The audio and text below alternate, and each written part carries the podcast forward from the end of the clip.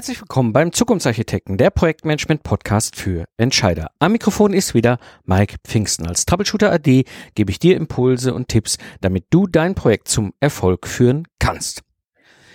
Ja, heute darf ich einen ganz besonderen Menschen hier im Podcast begrüßen.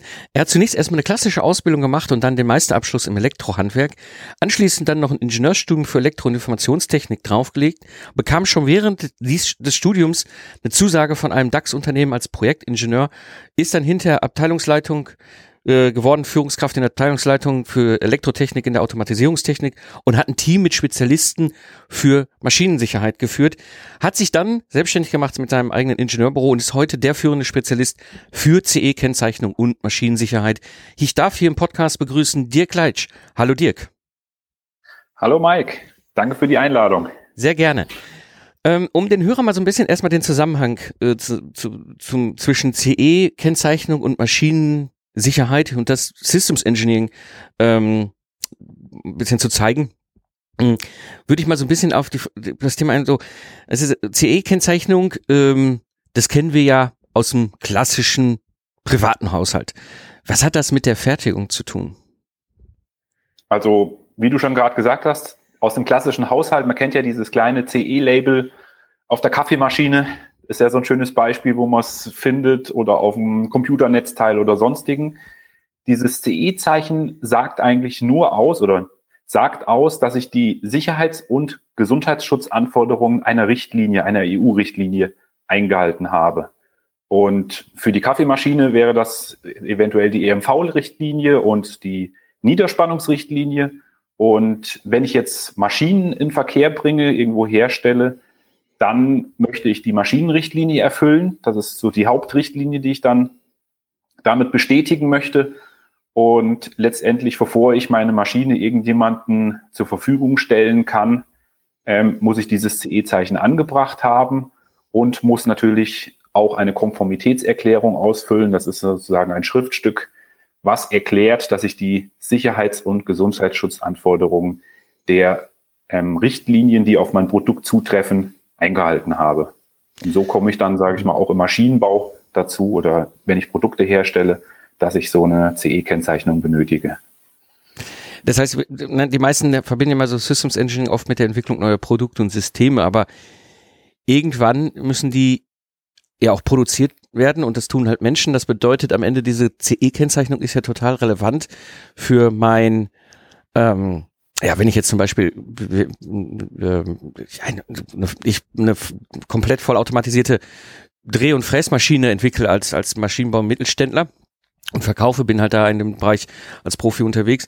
Das heißt, ich muss ja schon im Engineering vorne diese Sachen betrachten. Was ist so deine Erfahrung? Was ist das Problem dabei?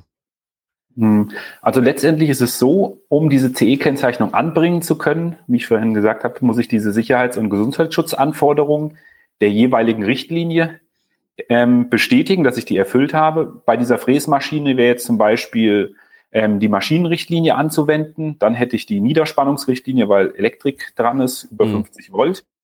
Und ich habe die EMV-Richtlinie, das heißt elektromagnetische Verträglichkeit. Die Fräse kann Strahlen absenden durch die Elektrotechnik, aber auch, ist auch empfindlich für Strahlen. Die darf jetzt nicht plötzlich anlaufen, wenn da irgendjemand sein Toaster daneben einschaltet, zum Beispiel. Okay. Das wäre schlecht, wenn ich ein Werkzeug einspanne und das plötzlich läuft das los, weil irgendjemand ein anderes Gerät einschaltet. Ja.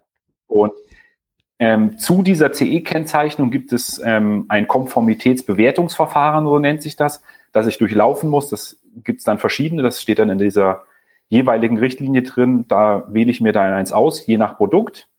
Und da ist der Kern, die Kernaufgabe, eine Risikobeurteilung durchzuführen um dann zu ermitteln, welche Risiken hat mein Produkt tatsächlich und wie kann ich diese Risiken entsprechend mindern. Und das muss ich natürlich irgendwo am Anfang machen, schon ja bei dem Systems Engineering im System Design, weil wenn ich mit dem fertigen Produkt ankomme und dann später sage, ja, Herr Leitsch, das habe ich häufig, jemand hat sein Produkt komplett fertig gebaut, dann kommt er zu mir und sagt, ey, ich brauche mal hier schnell eine CE-Kennzeichnung. Und so eine Erklärung, die kann ich dann auch unterschreiben und dann sage ich, ja, jetzt müssen wir erstmal die Risikobeurteilung herstellen. Und dann haben wir da irgendwelche Gefahren an dem Gerät. Und ja, das ist komplett fertig designt und dann heißt, die Schalter sind falsch, zum Beispiel die die Tür überwachen an unserer Fräsmaschine. Ist ja normalerweise, dass wenn ich die Tür aufmache, soll die stehen bleiben. dann sind die falschen Schalter eingesetzt zum Beispiel und dann muss man wieder komplett von vorne anfangen und muss andere Schalter einsetzen. Die Steuerung ist vielleicht nicht mehr kompatibel. Irgendwelche konstruktive Maßnahmen sind nicht ergriffen worden und dann führt das meistens zu sehr hohen Kosten und natürlich auch zu einer Verzögerung vom, sage ich mal, Vertrieb vom Produktlaunch. Mhm. Also, das heißt, ich, ich finde das ganz spannend, weil ich meine, ich, ich, ich bin jetzt schon fast 20 Jahre im Beruf, ne, als Systemingenieur. Ich habe, glaube ich, schon viel gesehen, auch als Troubleshooter. Aber das ist CE-Thema und Maschinensicherheit kommt mir jetzt lustigerweise mit dir das erste Mal so richtig vor die Nase. Das heißt, im Grunde, und das ist das, was jetzt gerade, was du auch gerade schon beschrieben hast, das Problem ist ja, wir entwickeln da irgendwas und da kommt hinter das CE-Kennzeichen drauf. Und wenn ich das verstanden habe, ist es eigentlich völlig egal, ob das eine Kaffeemaschine ist, die bei meiner Mutter in der Küche steht, oder ob es eine Fräsmaschine ist, die irgendwo bei einem anderen Hersteller irgendwo in einer, im Fertigungsverbund in der Fertigungsstraße steht, richtig? Das ist richtig. Also klar, ich habe dann andere Richtlinien, die dafür gelten. Jetzt für die Kaffeemaschine gilt natürlich jetzt keine Maschinenrichtlinie, da habe ich keine Lichtschranken oder sonstige Zuhaltungen oder eine Sicherheitssteuerung dran. Aber ich habe dann auch spezielle Anforderungen, die ich einhalten muss. Man kann sich das so vorstellen, diese Richtlinien geben sozusagen das, ähm, ja, den Rahmen, so ähnlich wie bei der, beim Gesetz das Grundgesetz.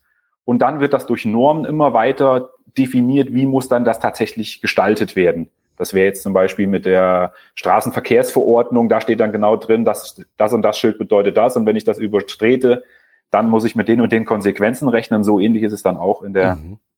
ähm, in der Praxis mit den Normen. Das heißt, wenn ich jetzt unsere Werkzeugmaschine habe, da gibt es dann spezielle C-Normen, nennt man die, die sind ganz speziell auf ein Produkt abgestimmt. Mhm. Und da steht dann zum Beispiel für meine Werkzeugmaschine drin, okay, die müssen die und die Anforderungen erfüllen. Die darf zum Beispiel nicht automatisch anlaufen, wenn die Spannung ausgefallen ist und kommt wieder, dass die dann plötzlich von alleine losläuft. Und das muss dann auch technisch so verhindert sein, dass das nicht passiert. Aber das, das heißt, der Normalfall ist ja, die kommen hinten erst bei dir vorbei und sagen, okay, äh, jetzt sind wir fertig, jetzt haben wir hier ein Thema, jetzt würden wir gerne diese CE-Kennzeichnung anbringen, können Sie das mal gerade für uns machen? Aber eigentlich wäre es doch viel schlauer, dich ganz vorne schon in, in, im Systemdesign, im Systementwurf mit dazu zu holen, dass du sagst, okay, wenn ihr das so entwickelt, dann werdet ihr da und da und da und da ein Problem mit der CE-Kennzeichnung oder Zertifizierung haben, richtig? Ja, also die ähm, Normen sagen auch, es gibt extra dann Normen für, wie man eine Risikobeurteilung durchführt. Und da steht ganz klar drin, es muss ein konstruktionsbegleitender Prozess sein, der auch iterativ ist. Also das heißt, ich muss den durchlaufen und muss dann später nochmal gucken, habe ich auch wirklich alle Anforderungen eingehalten. Und wenn nicht, muss ich nochmal nacharbeiten, also iterativ. Und die Regel ist schon, dass ähm, sehr viele Kunden mich natürlich vorher ansprechen oder äh, Personen, die Maschinen bauen wollen. Das ist dann bei Maschinenbauer wirklich klassisch im der fängt an zu konstruieren, hat seine ersten Entwurfszeichnungen und dann fangen wir an, darüber zu sprechen und starten sozusagen meinen Prozess oder den Prozess. Und wenn jemand kommt, wenn es zu spät ist, das sind dann auch meistens Fälle, wo die Behörden irgendwo denjenigen schon, ja, sage ich, ich will jetzt nicht sagen abgemahnt haben, aber angesprochen haben, ähm, dass der was tun muss, häufig auch nach Unfällen, also auch teilweise schwere oder tödliche Unfälle an irgendwelchen Maschinen, dass dann irgendwas passiert ist. Und dann ist natürlich erst einmal die Panik groß, wenn ich dann diese Anforderungen nicht eingehalten habe. Und da sprechen mich dann diese Personen an und sagen, ja gut, wir hatten einen schweren Unfall, wir haben jetzt hier die Behörde, die haben uns Schreiben gesetzt, wir sollen doch diese Anforderungen hier nachweisen. Und dann ist das natürlich dann ja sehr kritisch zu sehen, mhm. das Ganze. Dann muss ich vorsichtig sein, ja. dass man sich dann nicht irgendwelche ähm, Sachen reinbewegt, die einen dann persönlich irgendwo treffen können. Mhm, mh. ähm, das heißt, im Grunde gibt es ja dann zwei Bereiche, wo du unterwegs bist. Das eine, das haben wir jetzt so ein bisschen mal beleuchtet. Okay, da gibt es irgendwo hinten raus diese CE-Kennzeichnung, Maschinensicherheit. Das ist etwas, was ich vorhin im Engineering schon betrachten sollte. Ja, und es wäre ganz klug, das zu tun. Ähm, die andere Geschichte ist ja, wenn ich das richtig verstanden habe, ähm, Jetzt habe ich da zum Beispiel so eine Fertigung aufgebaut mit verschiedenen Maschinen, ja, also ich habe jetzt irgendwo eine Fressmaschine und dann habe ich hier irgendwo, was weiß ich, eine Stanze oder keine Ahnung, was, ne, oder vielleicht auch einen Roboter dazwischen, der irgendwelche Greifprozesse macht und so. Ähm, die in sich einzeln, die haben ja eine CE-Kennzeichnung. Sollten sie, richtig? Mhm. Eigentlich aber, schon, ja. genau. Ähm, so, aber wenn ich die jetzt wieder zusammen stecke, muss ich dieses gesamte System, was daraus, Fertigungssystem ja wieder bewerten, richtig? Das ist richtig. Also ähm, grundsätzlich ist es so, es gibt vier Themen, die eine CE-Kennzeichnung fordern. Der erste Themenbereich ist, was wir gerade am Anfang schon gesagt haben, ich bin klassischer Hersteller, will eine Maschine herstellen und will die in Verkehr bringen. Das heißt, ich will sie irgendwo verkaufen und jemandem zur Verfügung stellen oder auch meinem eigenen Personal zur Verfügung stellen. Also das ist auch wichtig, wenn ich jetzt eine für mich intern herstelle und will damit produzieren, meine Produkte sozusagen herstellen und gebe die meinen Mitarbeitern, muss die auch eine CE-Kennzeichnung haben. Mm, okay. Das wäre der erste Punkt. Dann habe ich den zweiten Punkt. Ich importiere ein Produkt, das heißt aus dem EU-Ausland, ähm, zum Beispiel aus China, kaufe ich irgendwo eine Maschine ein und importiere die hier in die EU. Dann brauche ich wieder eine CE-Kennzeichnung dafür für dieses Produkt. Das ist ähm, ein recht kritischer Fall, wo ich dann häufig auch nicht mehr helfen kann, weil es dann wirklich zu spät ist. Ich hatte mal eine Anfrage, da hat jemand drei Radlader günstig in China gekauft. Okay. Die waren super günstig, aber die hingen dann im Zoll und kamen nicht ins Land ohne CE-Kennzeichnung. Und das ist fast unmöglich für einen Radlader. Da sind überall chinesische Zeichen auf den Elektrokomponenten drauf. Ich weiß nicht, welchen Stahl die verwendet haben. Also das ist fast unmöglich, da später zu gewährleisten, dass da wirklich die Sicherheitsanforderungen eingehalten sind. Zumindest für so zwei, drei Stapler. Wenn man jetzt sagt, man kauft jetzt 100, äh, drei Radlader. Und wenn man jetzt sagt, man kauft 100, dann kann man den Aufwand treiben, aber für drei Stück macht das ja normal keinen Sinn. Also mhm. Import wäre das zweite.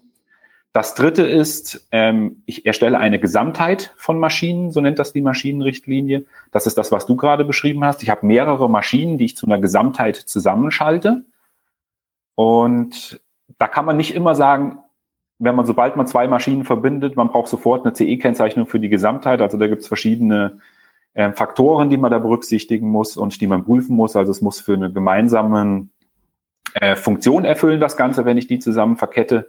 Ich brauche eine übergeordnete Steuerung und das muss ein sicherheitstechnischer Zusammenhang zwischen denen bestehen. Also das sind so ein paar Faktoren, die man berücksichtigen muss, wo man dann festlegen kann, ist es denn jetzt eine Gesamtheit oder nicht?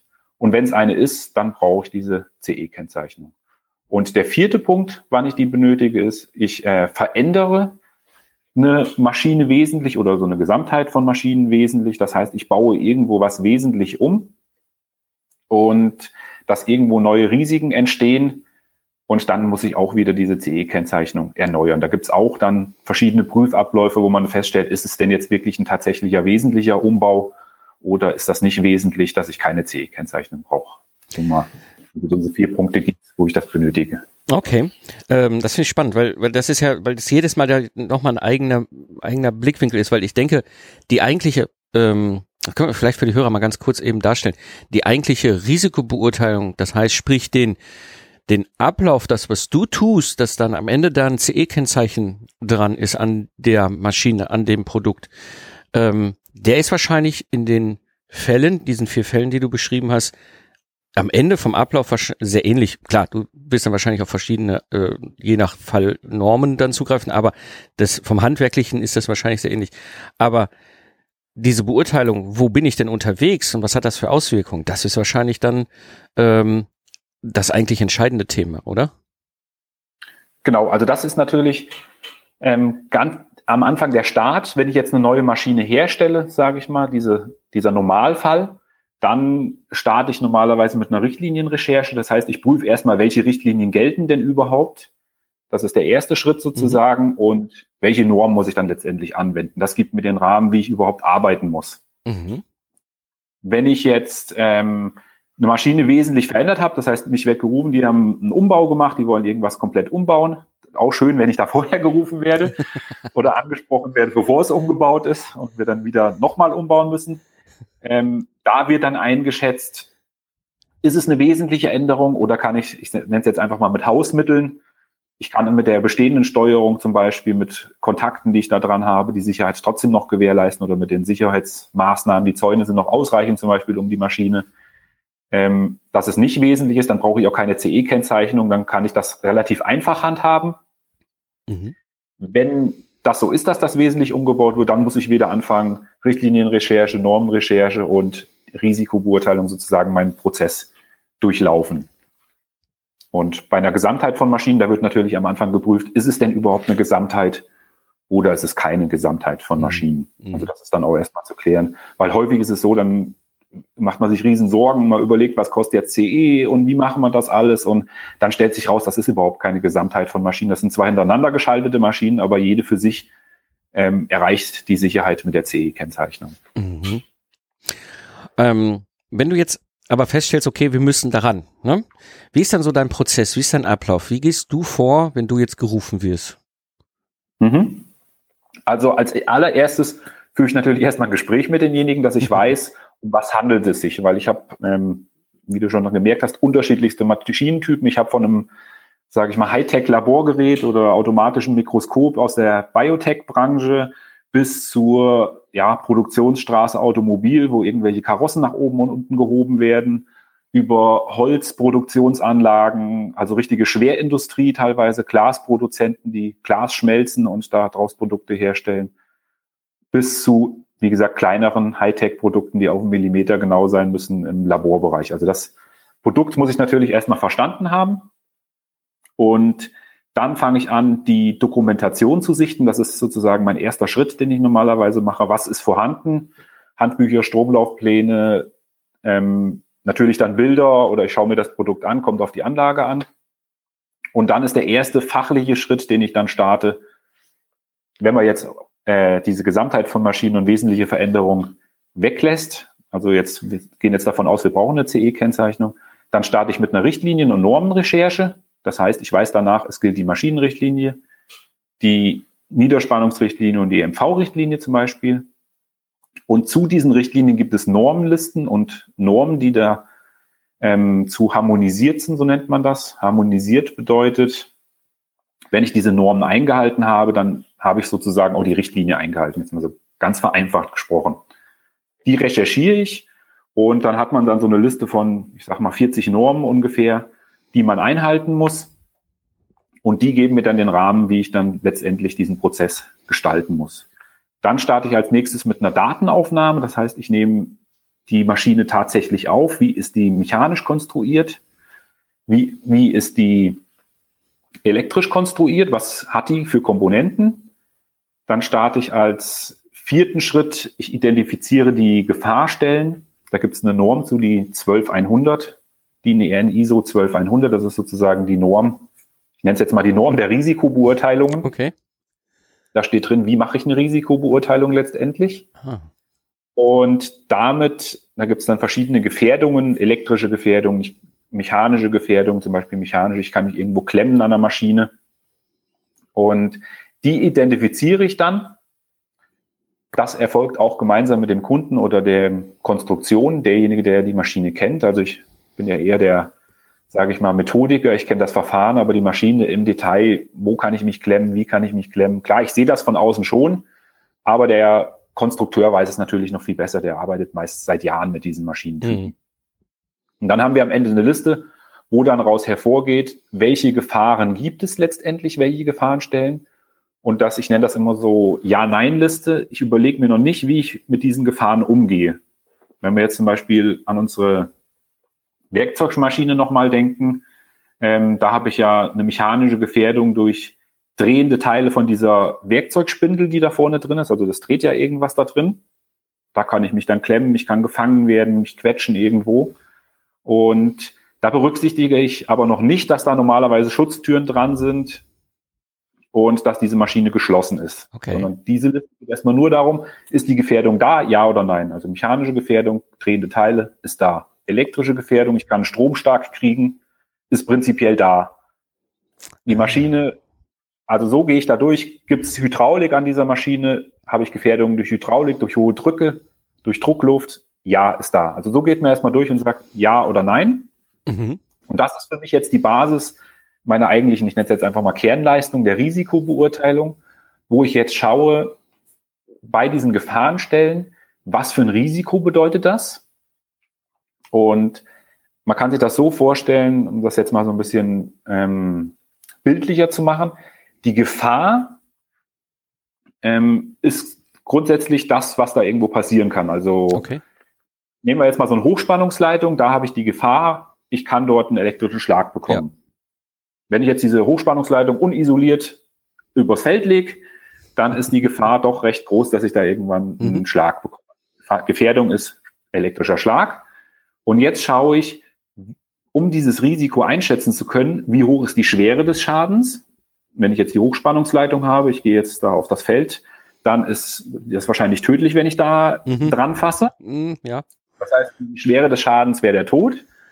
Dann schaue ich mir die Aufenthaltsdauer im Gefahrenbereich an.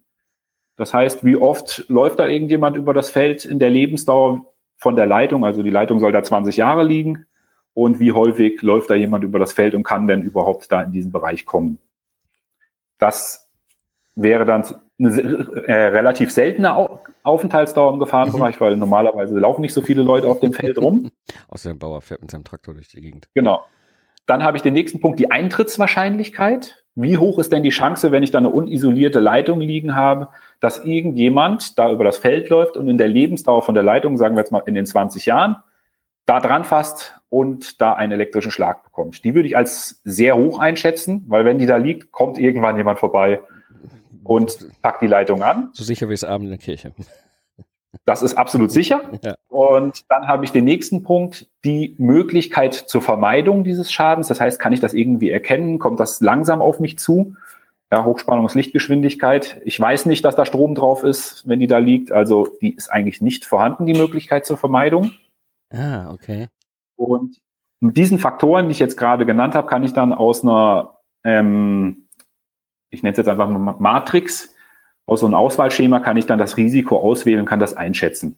Okay. Und da wird jetzt ein sehr hohes Risiko logischerweise rauskommen. Also wenn ich jetzt mal mit grün, ähm, blau, gelb und rot, so sind diese Zahlen normalerweise dann hinterlegt, die da rauskommen, wären wir jetzt absolut im maximal roten Bereich. Okay. Und jetzt habe ich die Möglichkeit, das ist sozusagen der erste Schritt, den ich dann mache zu diesen ganzen Gefahren. Schätze ich dieses Risiko ein? Wie hoch ist denn das überhaupt? Und jetzt habe ich für alle, sage ich mal, blauen, gelben und roten Risiken, muss ich risikomindernde Maßnahmen verwenden und zu sagen, wie kann ich denn dafür sorgen, dass da keinem was passiert.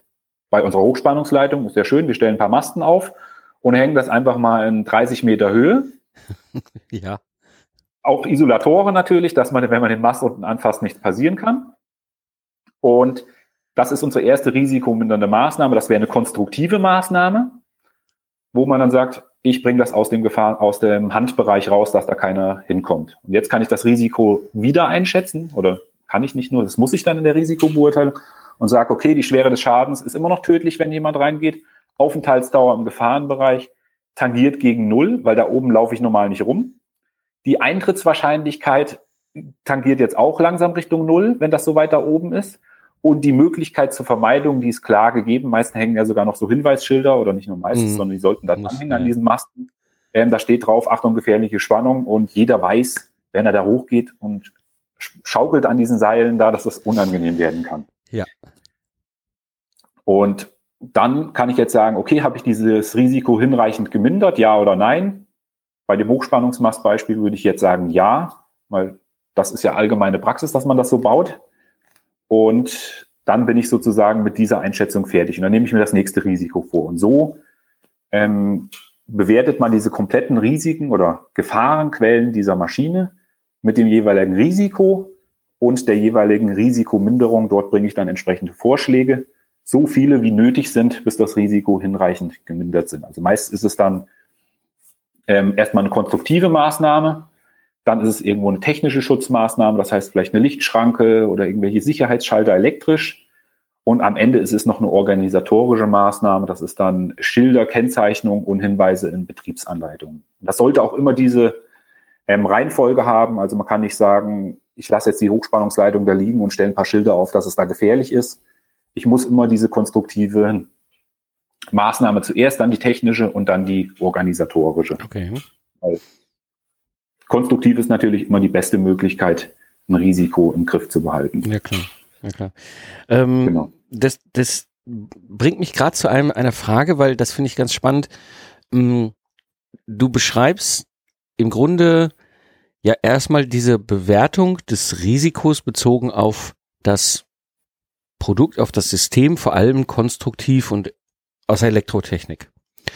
Jetzt haben wir ja aber auch noch meistens in diesem System, jetzt bei Hochspannungsmeist nicht, aber ich sag mal bei der Fräse ja schon, ähm, da spielt jetzt irgendwie auch noch Software mit einer Rolle. Ne? Kann Steuerungssoftware mhm. sein, ja, kann Embedded Software sein, kann Cloud Software sein.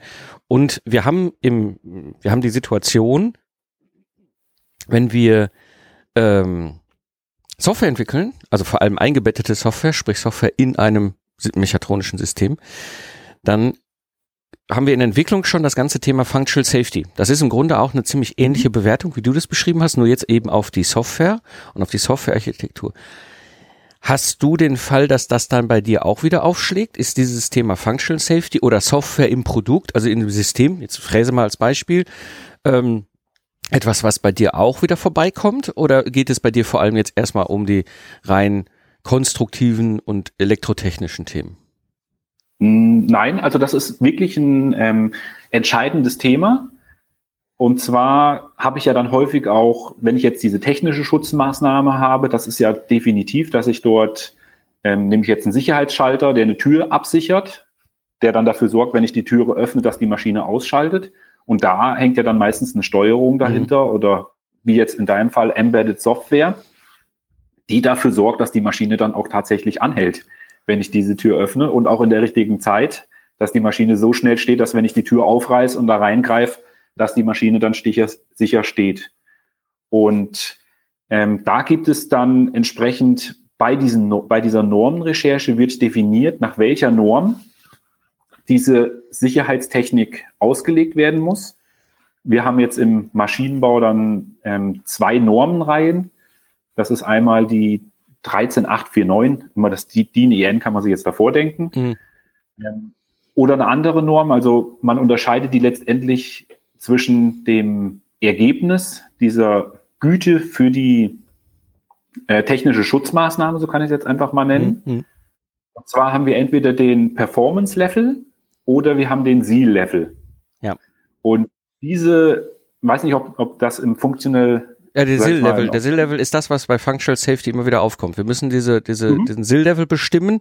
Auf Basis des SIL-Levels ergeben sich dann auch in der Entwicklung Maßnahmen, die wir ergreifen müssen, je nach Auswirkung, die die Software hinter also dann haben kann.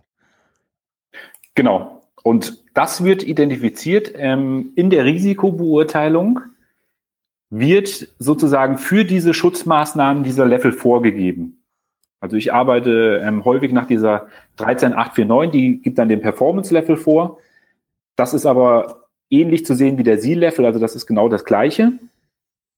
Vielleicht können wir mal gerade für die Hörer sagen, was so der Unterschied ist oder für ja, was das überhaupt sehr gerne. ist. Genau, also dieser Seal-Level oder Performance-Level, das ist letztendlich eine Wahrscheinlichkeit eines gefährlichen Ausfalles pro Stunde. Das bedeutet, wenn ich jetzt eine Schutzmaßnahme da anbringe, ne, bleiben wir jetzt mal bei unserer Schutztür mit unseren Sicherheitsschaltern. Wie hoch ist denn jetzt die Wahrscheinlichkeit, dass meine Schutzmaßnahme, das heißt diese Türschalter mit der Software und der Steuerung und allem, was da dran ist, ähm, irgendwann ausfällt und das nicht reagiert, das Ganze. Wenn ich da die Tür öffne, die Maschine läuft dann trotzdem weiter. Mhm. Und je höher die Gefahr ist, desto niedriger muss natürlich die Wahrscheinlichkeit sein, eines gefährlichen Ausfalles. Wenn ich jetzt ähm, mich da zum Beispiel schwer verletzen kann, ich kann häufig, bin da, dauerhaft irgendwo in diesem Gefährdungsbereich und habe kaum eine Chance, das zu vermeiden, dann würde mhm. ich jetzt zum Beispiel auf ein Performance Level D kommen. Und die Wahrscheinlichkeit dieses gefährlichen Ausfalles mit D würde das bedeuten, dass es die Chance ist jetzt eins zu zehn Millionen und eins zu einer Million. In diesem Bereich muss ich diese Wahrscheinlichkeit befinden, ähm, dass dieses oder die Wahrscheinlichkeit muss niedriger sein, dass dieses Bauteil ausfällt. So kann man es sagen. Okay. Und das wird in der Risikobeurteilung festgelegt für diese Schutzmaßnahmen. Das heißt, wenn ich beurteile, ich brauche jetzt die und die Schutzmaßnahmen, risikomindernden Maßnahmen, was wir eben gerade gesprochen haben, ja. das Risiko zu mindern. Und das ist eine technische Schutzmaßnahme, dann wird auch da in diesem Moment der Risikobeurteilung dieser Performance-Level festgelegt. Und da weiß dann der Elektrokonstrukteur zum Beispiel, okay, ich muss den und den Performance-Level erreichen oder den und den Seal-Level und dem, dementsprechend muss ich meine Komponenten dann auswählen und der Softwaretechniker weiß, okay, hier müssen wir ganz besonderes Augenmerk auf unsere Software legen. Die muss die und die Anforderungen erfüllen. Wir müssen dann eine Softwarevalidierung dann letztendlich machen und feststellen, ist denn letzt dieser Performance-Level erreicht worden?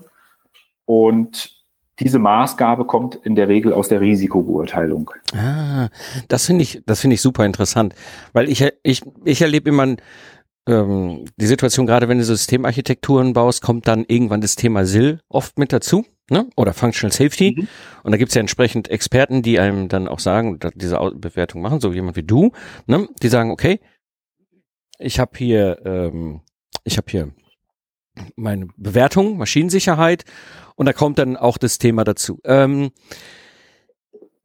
das bedeutet, wenn ich diese Bewert, wenn du diese Bewertung machst, hast du dann das nicht, das, das, ich, ich, ich finde das gerade ganz spannend, weil dann hast du diese eine, diesen einen Strang, diesen einen eine funktionale Aus, äh, äh, Einheit. Ne? Da gibt es einen Schalter, da gibt es ein Kabel, ja, da gibt es die Steuerung, da gibt es die Software und die hat jetzt diese die Bewertung D-Level bekommen. Das ist das ist etwas, was ich immer ganz ganz ganz ganz äh, ja manchmal ungewöhnlich fand. Ne? Dann gibt es eben nur diesen Schalter und der ist D und die Kette dahinter, aber alles andere vom System ist nicht von Performance Level nicht relevant.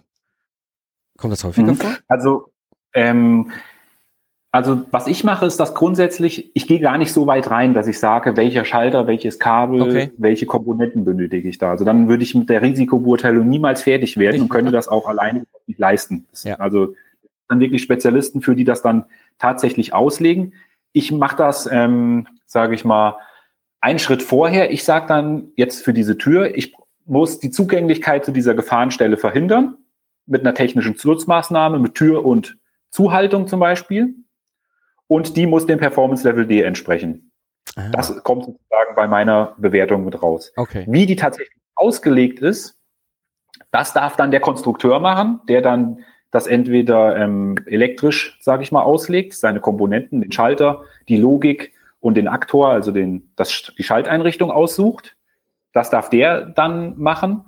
Und der muss natürlich dann auch letztendlich diesen Nachweis machen. Das kann man dann mit verschiedenen Softwareprodukten. Da gibt es zum Beispiel das Produkt Systema, das ist eine kostenlose Software. Da kann man dann diese ganzen Komponenten reinnehmen und kann das dann rechnerisch nachweisen, dass ich das auch tatsächlich eingehalten habe.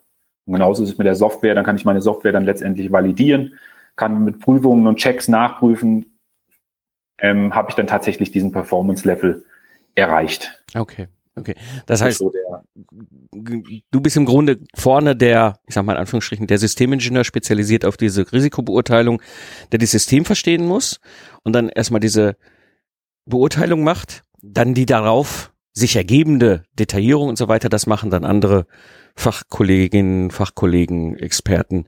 Ähm, ne? Genau, das ist so der Ablauf und das ist ja häufig ähm, ich komme ja selber aus der Elektrotechnik, was häufig mhm. unser Problem war. Wir sollten irgendwelche Sachen bauen, die haben uns gesagt, da soll eine Safety SPS rein und das und das und das. Aber uns hat keiner gesagt, welche Güte muss denn das Ganze haben. Mhm. Und das ist schon elektrischen Unterschied, ob ich ein Performance Level C oder ein Performance Level E letztendlich habe. Also Performance Level C, da kann ich, das kann ich auch einkanalig erreichen. Das heißt, ein Draht, nenne ich es jetzt einfach mal zu ja. meinen Nothalt-Schaltgeräten. Und bei Performance Level E bin ich auf jeden Fall zweikanalig und ein Fehler, der fällt dann auch irgendwann, also softwaretechnisch die Steuerung überprüft auch die Ausgänge und der fällt dann auch automatisch auf irgendwann, wenn da irgendwas falsch ist. Ja. Wesentlich höhere Anforderungen. Und ich habe mal irgendwann so ein paar Wahrscheinlichkeiten ähm, versucht, das so ein bisschen plastischer zu machen. Ich habe ja gesagt, bei Performance Level D 1 zu 10 Millionen, 1 zu 1 Million. Wenn man jetzt im Internet schaut, die Chance, dass man vom Blitz in Deutschland getroffen wird, ist ungefähr mit 1 zu 10 Millionen okay. angegeben. Die Chance, dass man Ingenieur wird, ist 1 zu 37, dass man Arzt wird, 1 zu 122. Okay. Dass man Astronaut wird, 1 zu 58 Millionen. Also das wäre äh, sogar noch unsicher, äh, sage ich mal, unwahrscheinlicher, als ja. dass der Performance ausfällt. Okay. Und noch so, was Lustiges, dass ein Handy in die Toilette fällt, ist 1 zu 22.000. okay. Also, da kennt bestimmt jeder einen, dem das schon mal passiert ist. Ja. Aber nochmal, um diesen Performance-Level einzustufen, wenn ich diesen Performance-Level D habe, ist es viel, viel, viel wahrscheinlicher, dass mir mein Handy in die Toilette fällt, als dass da diese Steuerungs- oder Schutzmaßnahme ausfällt. Dem muss okay. man sich bewusst machen. Das ist schon sehr sicher. Ja wie ich denn letztendlich richtig konstruiert habe und auch nachgewiesen habe. Ja. Genau. Das heißt, ich muss mich damit beschäftigen, ne, wenn ich wenn ich dieses ganze Thema habe, gerade wenn ich da äh, äh etwa also ich finde das auch interessant. Es ist auch so, wenn ich, das muss ich ja machen, wenn ich jetzt etwas entwickle, was ich nur selber wieder nutze. Also du hattest ja gerade gesagt, es gibt ja diese vier Bereiche, ne?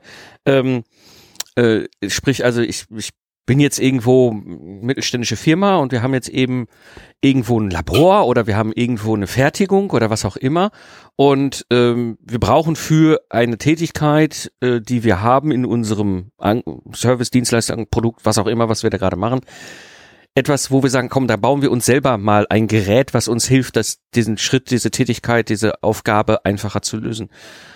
Mhm. Und da brauche ich ja auch diese CE-Kennzeichnung. Und dann kann ich ganz schnell plötzlich an dieses Thema, was du gerade sagst, das Functional Safety ranreichen. Sprich also, äh, auch, das ist nicht nur wichtig, wenn ich jetzt irgendwie ein, eine Drehmaschine entwickle und verkaufe, sondern es kann auch durchaus sinnvoll äh, oder muss sogar sein, wenn ich jetzt zum Beispiel irgendwas äh, konstruiere, was ich selber eigentlich nur bei mir im Labor nutze oder in der Fertigung, richtig? Genau, so ist es. Also mhm. da kann ich ganz schnell in diese Bereiche kommen, dass ich irgendwo eine Produktionsmaschine mir selber herstelle, die mein Produkt bauen soll. Und meist ist es ja so, wenn, ich irgendeinen so speziellen Nischenhersteller habe, die bauen auch ihre Maschinen dann selber, weil die einfach das Know-how mit dem Produkt haben. Und da muss ich wirklich auch eine CE-Kennzeichnung vergeben und komme dann schnell in diese Bereiche, wo ich wissen muss, welcher Performance-Level muss denn jetzt meine Lichtschranke oder mein Nothalt oder meine Sicherheitssteuerung tatsächlich erfüllen. Mhm. Genau, und da, das ist halt dieses Problem, erstmal was gebaut, dann den Herrn Leitsch gerufen, eine Risikobeurteilung gemacht, dann kommt raus Performance Level D, wir schauen uns dann die Komponenten an und erreichen das überall nicht. Ja. Und dann ist das natürlich unangenehm für alle Beteiligten. Klar. Ähm, dass man dann wieder Hand anlegen muss und muss noch Schalter nachrüsten oder die ganzen Schalter austauschen oder sogar die ganze Steuerung austauschen. Und das ist, also ich hatte es jetzt ähm, bei einem Laborgerät gehabt, das war eigentlich schon fertig gewesen. Der, der Markteintrittstermin stande schon. Und dann haben wir da auch Zuhaltungen an den Türen gehabt und die wurden auch mit einer Embedded Software realisiert. Und das hat technisch funktioniert. Also die Maschine hat auch abgeschaltet, wenn ich die Tür geöffnet habe, aber es war nicht möglich, ein Performance-Level dafür nachzuweisen in der Güte, wie wir den benötigt haben. Und da muss man dann wirklich das umbauen, andere Schalter und das komplett, sage ich mal, neu erstellen, die ganze Schutzmaßnahme, die technische, um dann letztendlich den Performance-Level rechnerisch nachzuweisen. Hm. Das, das kann ja, ja, das kann ja schon gleich richtig in Zeit und Geld sich ausarten. Hm. Wow. Okay, spannendes Thema. Ähm, Frage noch so zum Schluss. Haben wir noch irgendwas vergessen? Hm, also, wo ich vielleicht nochmal darauf hinweisen könnte, was häufig in der Praxis zu Verwechslungen führt, ist, ich habe ja diesen Begriff der Risikobeurteilung, den ich da irgendwo in den Normen finde. Das heißt, das wäre der Part des Herstellers. Und dann habe ich noch die Gefährdungsbeurteilung.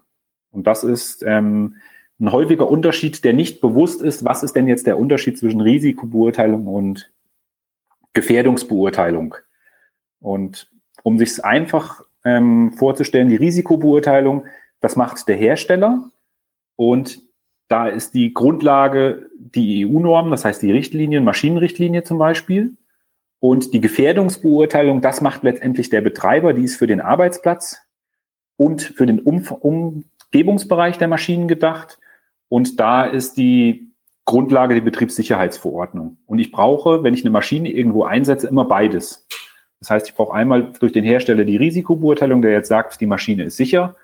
Und für den Umgebungsbereich der Maschine und den tatsächlichen Arbeitsplatz, wie ist die Beleuchtung, ähm, sind die Verkehrswege gekennzeichnet, sind diese Gehörschutzschilder zum Beispiel da. Das kommt dann aus dieser Gefährdungsbeurteilung, was normalerweise der ähm, ja, die Sicherheitsfachkraft von den Firmen macht. Okay. Hm? Das ist immer wichtig, dass man da nochmal diesen Unterschied sich bewusst macht. Ich brauche tatsächlich beides. Einmal, das eine ist die Richtlinie für die Risikobeurteilung und die Betriebssicherheitsverordnung für die Gefährdungsbeurteilung. Okay. Das, das bedeutet, äh, die ähm, Risikobeurteilung, das ist ja das, wo wir gerade darüber gesprochen haben, das ist ja das, was du tust. Ne? Und das heißt, wenn, wenn, wenn dann vor Ort die Maschine irgendwo aufgestellt wird, im Labor oder, oder in der Fertigung oder wo auch immer.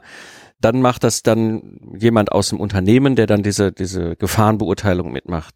Sprich, genau. Äh, da hast du dann meistens noch jemand anders, der dann aus dem Unternehmen meistens das Ganze damit betrachtet, oder? Genau so ist es dann. Also meistens ist das dann bei größeren Unternehmen, die haben dann interne Sicherheitsfachkräfte und bei kleineren Unternehmen, die bedienen sich dort ähm, externen, sage ich mal, Unterstützung. Mhm. Das mache ich jetzt auch nicht. Also das ist, gehört nicht zu meinem Aufgabenfeld. Mir ist nur wichtig, dass diejenigen wissen, es gibt beides. Es ist ein Unterschied zwischen einer Risikobeurteilung und einer Gefährdungsbeurteilung, weil ich bekomme immer wieder Anfragen, die wollen da eine Gefährdungsbeurteilung nach der Maschinenrichtlinie und das gibt es natürlich nicht. ja, meinen damit die Risikobeurteilung, dass einfach in der Praxis nochmal klar wird, ja. ähm, Risikobeurteilung Hersteller, Gefährdungsbeurteilung Betreiber, Arbeitsplatz sozusagen. Ja, Guter Punkt, guter Punkt, ganz wichtig, dass wir das auch äh, äh, immer im Kopf haben. Jetzt, wenn, wenn ich jetzt ähm, als Hörer sage so, oh, das ist ein Thema, ne, dann wollte ich mich mal mehr mit beschäftigen, ja, gerade weil wir jetzt irgendwie ein neues Produkt oder ein System entwickeln oder wir uns gar nicht bisher Gedanken darüber gemacht haben, dass möglicherweise in unserem Unternehmen da ein Thema vorliegt mit dem CE. Ähm, wo finden wir dich im Netz? Ähm, also mich selbst findet man unter meinem Namen unter www.dirkleitsch zusammengeschrieben.de und da findet man auch, sage ich mal, hinreichende Informationen, wie man mich kontaktieren kann, was ich so mache. Wer sich schon mal vorher da informieren möchte, ich habe eine CE-Bibliothek, so nenne ich das. Da habe ich eine umfangreiche Vorlagen und auch Informationen. Die ganzen Richtlinien sind da drin, die Normenlisten, Webinare, also so alle Sammlungen, die ich irgendwo geschaffen habe, die sind dort kostenlos zugänglich. Und da kann man sich informieren unter www.ce- bibliothek.de oder bei mir über die Webseite kommt man da auch hin. Ja. Also, wie gesagt, ich kann das sehr empfehlen, ne, wenn das Thema ist wichtig, wir sollten das ja auch im Systems Engineering und auch im Projektmanagement be betrachten. Das sind Themen, die uns, äh, wenn wir es nicht tun, hinten die Beine wegreißen können. Dementsprechend geht hin, Schaut euch mal die Bibliothek an. Das ist wirklich, wirklich gutes Material, was der Dirk da zusammengetragen hat. Das ist wirklich super Input, den wir brauchen können. Für die unter euch, die jetzt gerade irgendwo unterwegs sind, ich werde natürlich die ganzen äh, Sachen in den Show Notes verlinken. Das heißt, wenn ihr jetzt gerade äh, in euer Podcast-App guckt, schaut einfach unten in den Show Notes, findet ihr den Link ähm, zu Dirks Seite, zu der CE-Bibliothek, so dass ihr da direkt auch mal reinstöbern könnt, mal reinstimmen könnt und euch Gedanken machen könnt. Und natürlich, wenn ihr Bedarf habt, wenn ihr Interesse habt, wenn ihr jemanden braucht, ich kann den Dirk sehr empfehlen als Experte für dieses Thema. Ja, in diesem Sinne, Dirk, äh, vielen Dank für dieses Gespräch. Super spannendes Thema. Etwas, was man nicht so oft äh, hört, aber unglaublich wichtig ist. Dementsprechend war es mir auch ein Herzensanliegen, das Thema mal hier im Podcast zu betrachten. An dieser Stelle vielen, vielen Dank. Ja, von mir auch vielen Dank. Hat Spaß gemacht und bis nächstes Mal. Gerne. Ja, wenn dir die Episode gefallen hat, dann würde ich mich natürlich freuen, wenn du sie weiterempfiehlst, denn sicherlich kennst du Menschen in deinem Netzwerk, für die der Inhalt eine wertvolle Hilfe ist. Geh einfach auf LinkedIn und poste die Episode in deinem Netzwerk oder, wenn du natürlich möchtest, kannst du das natürlich auch anderen Menschen so weiterempfehlen. Das war die heutige Episode des Zukunftsarchitekten, der Projektmanagement Podcast für Entscheider. Ich bin Mike Pfingsten und danke dir fürs Hören. Ich wünsche dir eine schöne Zeit, lach viel und hab viel Spaß, was immer du gerade machst. Und so sage ich Tschüss und bis zum nächsten Mal.